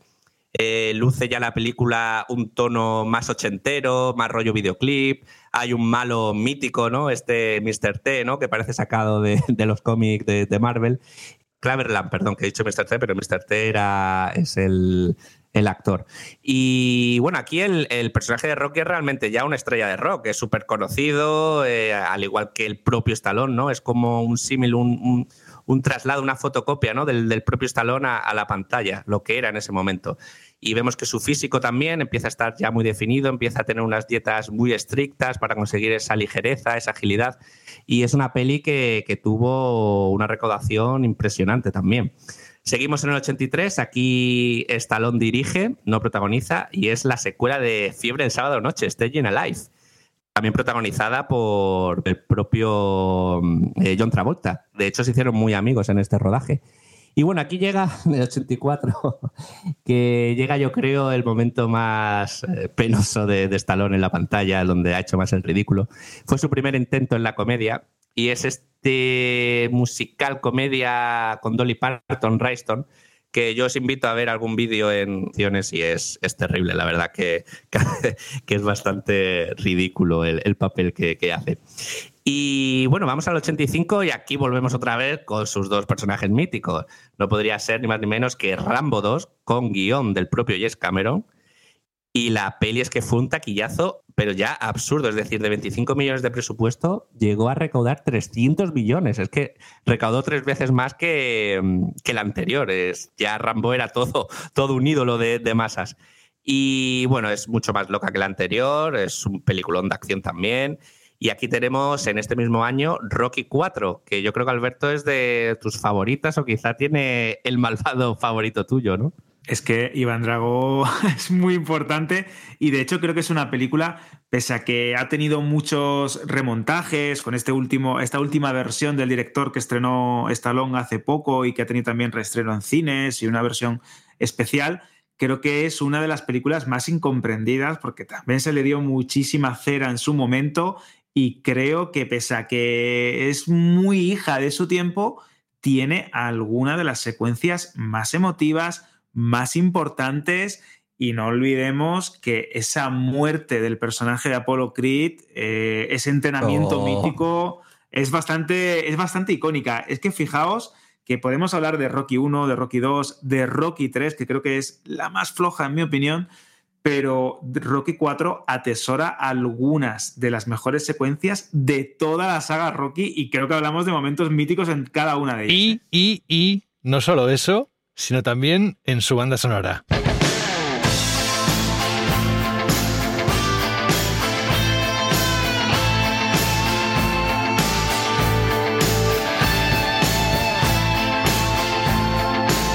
No lo estáis viendo, pero tengo los pelos de punta.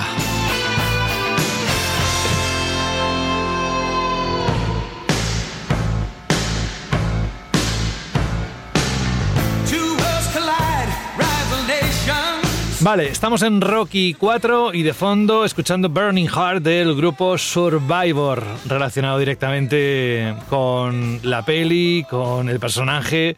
¿Qué más cosas nos cuentas de Stallone? Pues bueno, para finalizar con Rocky 4, mmm, no hay que olvidar que fue la más rentable de la saga, ¿eh? Recaudó unos 300 millones en taquilla y bueno, hay una anécdota por ahí que no sé si Alberto la querrá comentar eh, con Iván Drago, con Don Langre, que es que en hecho, este rodaje Stallone casi la palma. Es que sigue coleando porque de vez en cuando eh, cualquiera de los dos la recuerda con bastante cariño. Y es que aparte de un rodaje muy complicado, con Carl Weathers recientemente fallecido, que estuvo a punto de abandonar el rodaje, con Dolph eh, Landgren también, eh, vamos a decirlo así, se ensañaba también con este actor porque pegaba muy fuerte y es que en relación a estos golpes va esta famosa anécdota en la que Iván Drago pues golpeaba tan fuerte eh, que uno de los puñetazos que mientras estaban rodando, pues le hizo bastante daño a Stallone. De hecho, le hundió el corazón, se hinchó y tuvo bastantes complicaciones relacionadas con ello. La presión arterial le subió a un montón de pulsaciones, vamos, que casi la palma.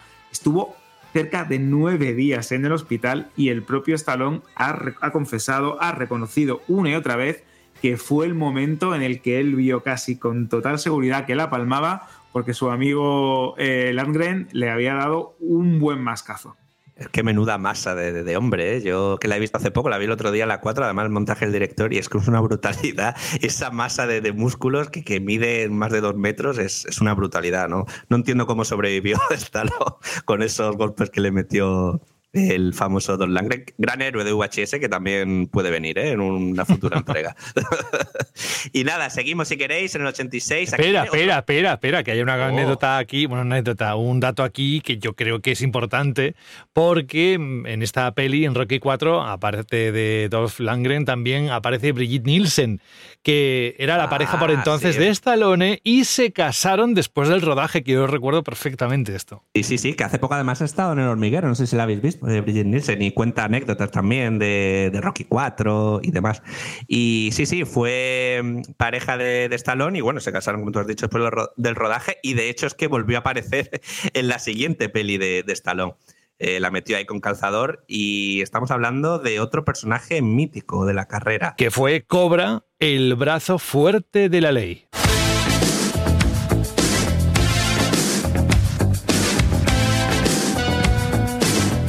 Bueno, es otro, como tú lo has dicho, Víctor, es otro de sus personajes míticos, ¿no? Pues sí, desde luego, ese look de ochentero, con gafas de sol, cerilla en la boca, chupa de cuero, que a mí, no sé si Alberto le recordará un poquito al personaje de, de Ryan Gosling en Drive, pero a mí es que me recuerda un poco, no sé por Comparte, qué. com- comparte mucho con la chaqueta, el llevar una cerilla o un palillo de dientes en, en la boca, en las gafitas, ese toque tan nocturno que también tiene la película de Ryan Gosling en, en The Drive, y en este caso este Cobra, el brazo fuerte de la ley, que creo que es uno de sus papeles más eh, míticos, pero también más icónicos a nivel visual, porque creo que muchos relacionamos también la figura de Stallone, más allá de Rocky o de Rambo, con este personaje. Sí, sí, bueno, el título no nos dice nada, el brazo fuerte de la ley no recuerda nada.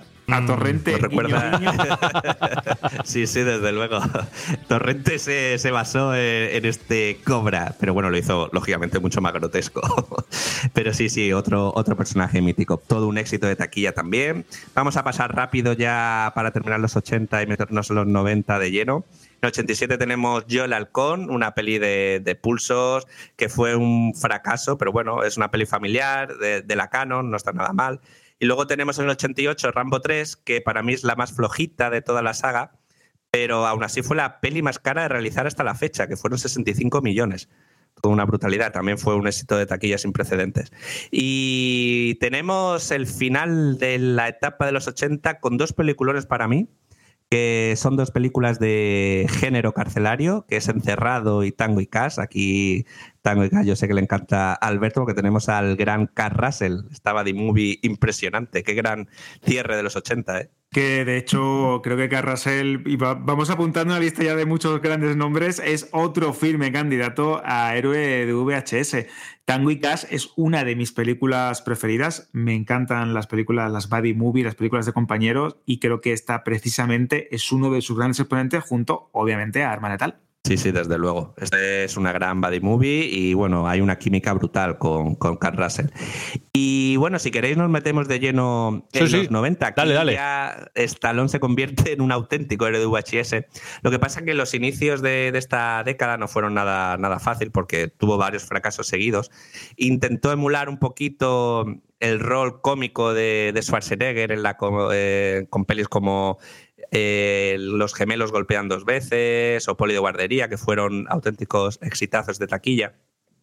Y aquí Stallone hizo pues dos podrios, vamos a decir, que fue Alto, mi madre dispara y Oscar. Que no sé si Alberto por ahí tiene una anécdota de, sobre todo de Alto, mi madre dispara, en cuanto a la rivalidad de, de Schwarzenegger y, y Stallone, que fue muy sonada ¿eh? a finales de los 80 y los 90. Es que sin ir más lejos, esta película, eh, Schwarzenegger fue bastante cuco y como ya empezaba esa rivalidad estos dos grandes héroes de acción, a ver quién mataba más gente, quién me actuaba mejor, quién hacía la expresión más grande, que es algo que ambos han reconocido, esta gran rivalidad, si uno hacía una película, el otro hacía otra similar. Se dice que Schwarzenegger empezó a interesarse de forma artificial por el guion para que Stallone se volviese loco firmase antes que él, hiciera la película y que le, al fin y al cabo pues le colara un gol. Y se lo coló, porque Schwarzenegger se estuvo riendo de que acabó aceptando una película que él mismo sabía que iba a ser mala, malísima. Y mira, su amigo y compañero, también compañero de negocios con ese Planet Hollywood, al final se llevó una de las peores películas de su carrera, que de hecho casi, casi, casi acaba con ella. Bueno, que de hecho es de la peli que más arrepiente el propio Stallone ¿eh? de, hacerla. Es algo que prefiere, prefiere olvidar. Se la jugó bien el, Schwarzenegger, fue, fue un pájaro. y bueno, si queréis, seguimos en el. Bueno, antes de seguir en el 93, también lanzó Rocky 5, que es considerada la peor de la saga, muy flojita. No funcionó del todo bien. Y bueno, es una parte de, Rocky bastante, bastante olvidable. Y vamos al 93. Para mí, yo creo que es la época que más reconozco de Stallone, o al menos que más recuerdo en, mi niñez y es pues Máximo Riesgo y Demolition Man, dos auténticos blockbusters. Yo creo que estas pelis la hemos visto cualquier niño de los 80 y de los 90 porque no paraban de, lanzarla, en, de emitirla en la tele y vuelve a triunfar por todo lo alto, tanto en taquilla como en VHS, porque es que eran las pelis más alquiladas de, aquellos años. Fue un auténtico triunfo. Además, en Demolition Man tenemos también a otro gran héroe de VHS, Wesley Snipe, que hace de villano brutal. Y seguimos en el 94, una peli un poquito fallida, El especialista, con una escena picante con Sharon Stone, que bueno, fue, funcionó bien en taquilla, pero es bastante olvidable. Tenemos en el 95 para mí dos grandes películas del género, que es Asesinos con el gran Banderas, aquí se hicieron muy amigos, Antonio Banderas me refiero, y Juez Dredd, que bueno, la última adaptación fue bastante mejor, la adaptación de eh, de Car pero esta de Stallone no está mal, lo que pasa que es muy poco fiel al cómic, ¿verdad, Alberto? Porque además se descubre muy pronto el casco y es un poco fallida, pero tiene...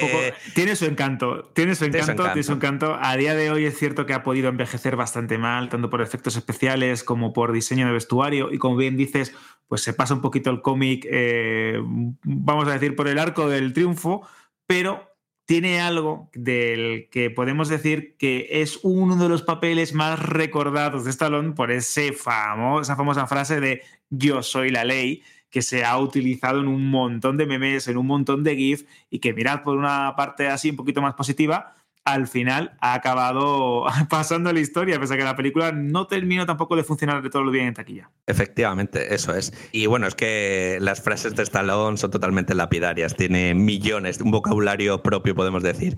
Y bueno, llegamos al 96, yo creo que en la peli yo rayé este VHS, porque me acuerdo que la, echaron en, en la 1 y la grabé y es que no paré de verla, pero fue de manera totalmente obsesiva y fue la de Daylight, Pánico en el túnel esta peli de género catastrófico que tenemos también a un jovencísimo Vigo Mortensen. Y para mí una de sus pelis más míticas porque se ve también un personaje corriente lejos de ese héroe de acción tipo Rambo, ¿no? Que todo lo podía personaje corriente pues que se acaba convirtiendo en un héroe. Y a mí es una peli que, me encanta. Para mí es una, una, peli importantísima en su etapa de los 90. A pesar de ello no funcionó tampoco el todo bien, pero sigue siendo muy recordada. Y aquí yo sé que Alberto quiere parar un poquito porque llegamos a lo que podríamos considerar el mejor papel de Stallone junto a Rocky, que no es ni más menos que en Copland. Copland, que es una de las mejores películas de James Mangold, que es el director de la última de Indiana Jones, de algunos de los westerns como El tren de las tres Logan. De Logan, es un gran director y en esta película, con música de Howard Shore, creo que se luce esta película policial, es un dramón que además de Stallone tenemos a Harvey Keitel, a Ray Liotta y a Robert De Niro, imaginar el repartazo. Y en el año 97 ver a Stallone que había sido el ídolo de acción, el que tenía el, físico más imponente, que hacía papeles muy habituales dentro de lo que sería el género de cojo, disparo, mato a este, de repente encontrarlo en un drama, engordando más de 20 kilos y teniendo alguna de las mejores secuencias que ha tenido en toda su carrera, pues creo que es algo a celebrar, porque Copland es una gran película, si tenéis oportunidad de echarle un vistazo, porque de verdad que marca y sobre todo eh, a mí en mi infancia ver a ese ídolo como era el ídolo de Rocky de Rambo con un papel completamente distinto, pues la verdad es que fue bastante impactante. Sí, para mí es de sus mejores interpretaciones, sin duda. Una muy infravalorada, pero bueno, que ya el tiempo yo creo que le está dando su sitio, el que se merece. Y bueno, vamos a los 2000, una época muy destacada en su carrera, que al igual que en los 90 tampoco empezó fácil. De hecho, aquí el, el, el, caché de Stallone bajó considerablemente porque desencadenó muchísimos fracasos de taquilla y es que, bueno, de hecho algunas películas fueron directamente a videoclub. Y aquí tenemos pues pelis muy olvidables, Carter Driven, Detox, El Protector, en fin, una serie de pelis que, bueno, fueron bastante regularcillas. Y bueno, vamos al 2006 y aquí renace de las cenizas y no podía ser ni más ni menos que con su gran personaje, que es Rocky Balboa, la sexta parte de la saga. Aquí regresa pues con un Rocky mucho más adulto, vemos que su situación o su vida ya ha cambiado, Adrián... Bueno, no sé si podemos soltar spoilers, yo creo que sí, ¿no? eh, podemos decir que Adrián ya ha fallecido, se ha distanciado del hijo y bueno, aquí tienen la oportunidad de volver a combatir y desperdicer por todo lo alto. Y bueno, esta peli pues le dio ese estatus otra vez a Stallone, fue aplaudida por crítica y público. Y para mí tiene una escena muy bonita que resume muy bien lo que significa Rocky, sobre todo en este momento. Que no sé, José, si la quieres, si la quieres poner, que Sí, es sí, un sí. discursito que tiene Rocky con, con el hijo. Ujú. Vamos a escucharlo. Voy a decirte algo que tú ya sabes. El mundo no es todo alegría y color. Es un lugar terrible y por muy duro que seas es capaz de arrodillarte a golpes y tenerte sometido permanentemente si no se lo impides. Ni tú, ni yo, ni nadie golpea más fuerte que la vida. Pero no importa lo fuerte que golpeas, sino lo fuerte que pueden golpearte y lo aguantas mientras avanzas. Hay que soportar sin dejar de avanzar. Así es como se gana. Si tú sabes lo que vales, ve y consigue lo que mereces, pero tendrás que soportar los golpes. Y no puedes estar diciendo que no estás donde querías llegar por culpa de él, de ella, ni de nadie. Eso lo hacen los cobardes y tú no. Y tú no lo eres. También es una lección sabia de Rocky Balboa a su hijo. Y ya empezamos a estar cada vez más cerca de la época actual que sigue dentro de la filmografía de Stallone. Seguimos 2008 y vuelve con otro de sus personajes más míticos, la cuarta parte de Rambo, la más salvaje, la más violenta, casi ya rozando el gore, vuelve a triunfar en taquilla, Stallone vuelve por todo lo alto. Y aquí llega el 2010 eh, con los mercenar- mercenarios, un sueño hecho realidad para todos los amantes del cine de acción de los 80 y 90. Se reúne con los grandes, Schwarzenegger, Don Langre, Bruce Willis, Mickey Rourke. Luego tiene segunda parte con Van Damme, Chuck Norris. Tiene una tercera y una cuarta, pero bueno, que no vamos ni a menc- mencionar. Y bueno, Mercenarios pues supuso eso, la reunión de las grandes estrellas de rock, ¿no? En este caso, las grandes estrellas del cine de acción. Fue todo un éxito, tanto la primera como la segunda.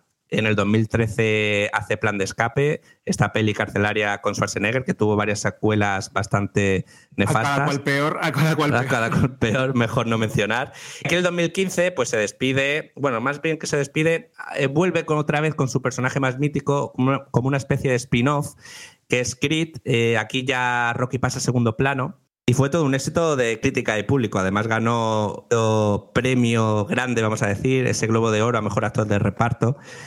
Y bueno, seguimos con una secuela de esta gran Creed, que es Creed 2, con el regreso de Iván Drago junto a su hijo boxeador. Y en 2019 tenemos la despedida de Rambo con ese Last Blood, una despedida por todo lo alto del personaje, esta especie de western crepuscular que a mí me, encanta, yo sé que, Alberto también, es una despedida que no fue muy entendida porque es una peli, un ramo más intimista, un- una peli un poco más independiente, lejana a, la- las anteriores eh, películas de, de Rambo. Y bueno, los últimos proyectos, vamos a correr rápido con los últimos proyectos. En el 2022 lanzó Tulsa King, esta serie para Scout Showtime, que ha sido renovada además para una segunda temporada. Y Samaritan, la película esta como una especie de superhéroe que, a mí no me gustó demasiado en Prime Video. Y bueno, vamos a la actualidad si queréis. que tiene un par de proyectos que no pintan nada mal. Tenemos Armored, que la trama consiste en Stallone, interpreta pues a un padre y va acompañado de su hijo y se ven involucrados en una trama de un robo de un camión y bueno, tendrán que escaparse como pueden, en fin, tiene pinta, pinta bastante bien. Y Idol Eyes, que se sabe muy poco, pero bueno, actúa junto a Robert Pattinson, así que a ver qué tal. Y también tenemos este reality show que tiene actualmente también en, la, en Sky Showtime junto a sus hijas. Que bueno, yo he visto un par de capítulos, no sé tú Alberto si, si lo estás siguiendo, no, no pinta mal, ¿eh? Eh, la verdad es que si algo ha demostrado Stallone a lo largo de los años, de las décadas, de todas estas sagas tan buenas que nos ha regalado, es que sabe reinventarse. Cuando parece que ya. Es un poquito una, analogía con Rocky. Cuando crees que ya ha besado la lona, que ya no puede resurgir, que no puede levantarse, de repente te hace Rambo. De repente te hace los mercenarios. Se adapta por completo a los nuevos tiempos, eh, es capaz de reírse de sí mismo, que eso también demuestra bastante inteligencia. Y en estos últimos años, con ese Tulsa King, con esa serie de Taylor Sheridan, que es uno de los grandes tótems de la televisión a día de hoy, con este reality con sus hijas, cómo maneja las redes sociales, es que Stallone, sin lugar a dudas, es el gran héroe de VHS, con el permiso de nuestro queridísimo Arnold Schwarzenegger y creo que todavía le queda muchísimo por demostrar y muchísimo por regalarnos, porque es un, una figura de la que nunca, nunca, nunca, nunca puedes decir ya está acabado, ya no le queda nada, porque ha demostrado una y otra vez que es el más grande. Menudo repaso. Menudo repaso que ha hecho Víctor a todo lo que es el personaje, bueno, el personaje dentro y fuera de la pantalla de Sylvester Stallone. Víctor Sillero, el volumen 2 de Héroes de VHS. Vamos, después de esto, querrán que vuelvas con el volumen 3, casi como los Guardianes de la Galaxia, ¿sabes? Eh, eh, lo antes posible. Bueno, ya iremos programando la siguiente venida de, de Héroes de VHS, que no será dentro de mucho, o sea que somos conscientes de que os gusta mucho esa sección. Así que Víctor Sillero, un abrazo muy grande y nos escuchamos bien prontito, ¿vale? Muchas gracias, José. Un abrazo. Otro. Chao. para ti.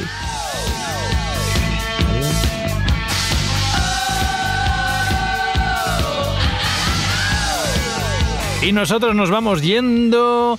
No sin antes que están escuchando atentamente tanto Raquel como Xavi. Raquel Díaz, muchísimas gracias por estar con nosotros. ¿Qué te ha parecido eh, todo lo que nos ha contado Víctor sobre Estalone? A que seguro que se te ha caído la lagrimilla en algún momento. Totalmente, además he aprendido un montón, o sea, me gustan más todavía. ¿Ves? ¿Ves? Pues oye, Raquel, nos escuchamos la próxima semana, ¿vale? Aquí en Ya Verás. Encantada, como siempre. Igualmente. Xavi, lo mismo, ¿te ha gustado todo lo que has escuchado de Stallone? Hombre, yo estaba ya tomando notas para lo que le tengo que poner al enano cuando vaya creciendo, para que sepa lo bueno. Iba diciendo pelis como por ejemplo la de Daylight y es que te juro que hubiese apagado todo y me hubiese puesto en el sofá a ver la peli. Yo también soy como... Daban ganas de ponérselas todas. Oh, a mí me encanta esa peli, la he visto un montón de veces, casi más que Rambo, fíjate. Bueno, oye, eh, Xavi Mogrovejo, un abrazo muy grande, también te esperamos como Raquel eh, dentro de unos días, ¿vale? Vale, hasta ahora. Adiós. Estamos escuchando Gun of Four, la canción To Hell with Poverty. Y nosotros, no sé si al infierno, pero nos vamos a ir diciendo adiós con la manita. ¿Verdad? Menudo programazo, yo creo que no, yo creo no, es el más largo que hemos tenido en Ya Verás, pero ha merecido la pena. Alberto González, muchísimas gracias por prepararlo todo con tanto cariño y esperaos porque me dijo hace unos días que este era un aperitivo, que el próximo iba a ser también de órdago, grandísimo. ¿No es así? Es que vaya menús tenemos preparados en la recámara para los próximos, ya verás, porque ya no solo los Oscars, es que se estrenan un montón de series, un montón de películas, y tanto Raquel como Xavi, como aquí un servidor, estamos ya preparando y tecleando porque vamos a tener la página web cargada de críticas, de avances, de novedades y de un montón de sorpresas. Y por cierto, José, si quieres ver eh, Pánico en el túnel, Daylight la tienes tanto en Movistar como en Sky Showtime. Y pues si te apetece un plan ahora con palomitas después de grabar. Mira, me gusta tanto que la compré en su día y la tengo en digital en iTunes. O sea que, bueno, Alberto González, un abrazo, hasta dentro de poco. Hasta dentro de una semana, José. Adiós. Adiós. Bueno, dice una semana, pero son unos días, porque nos vamos a encontrar en Banda Radio, como ya sabéis. Yo por mi parte esto es todo. Saludos de José de la Fuente. Gracias por ser cada día más y más y más los que nos elegís para informaros de las plataformas de streaming y del mundo del celuloide, del séptimo arte. Un abrazo muy grande y nos escuchamos en unos días. Adiós.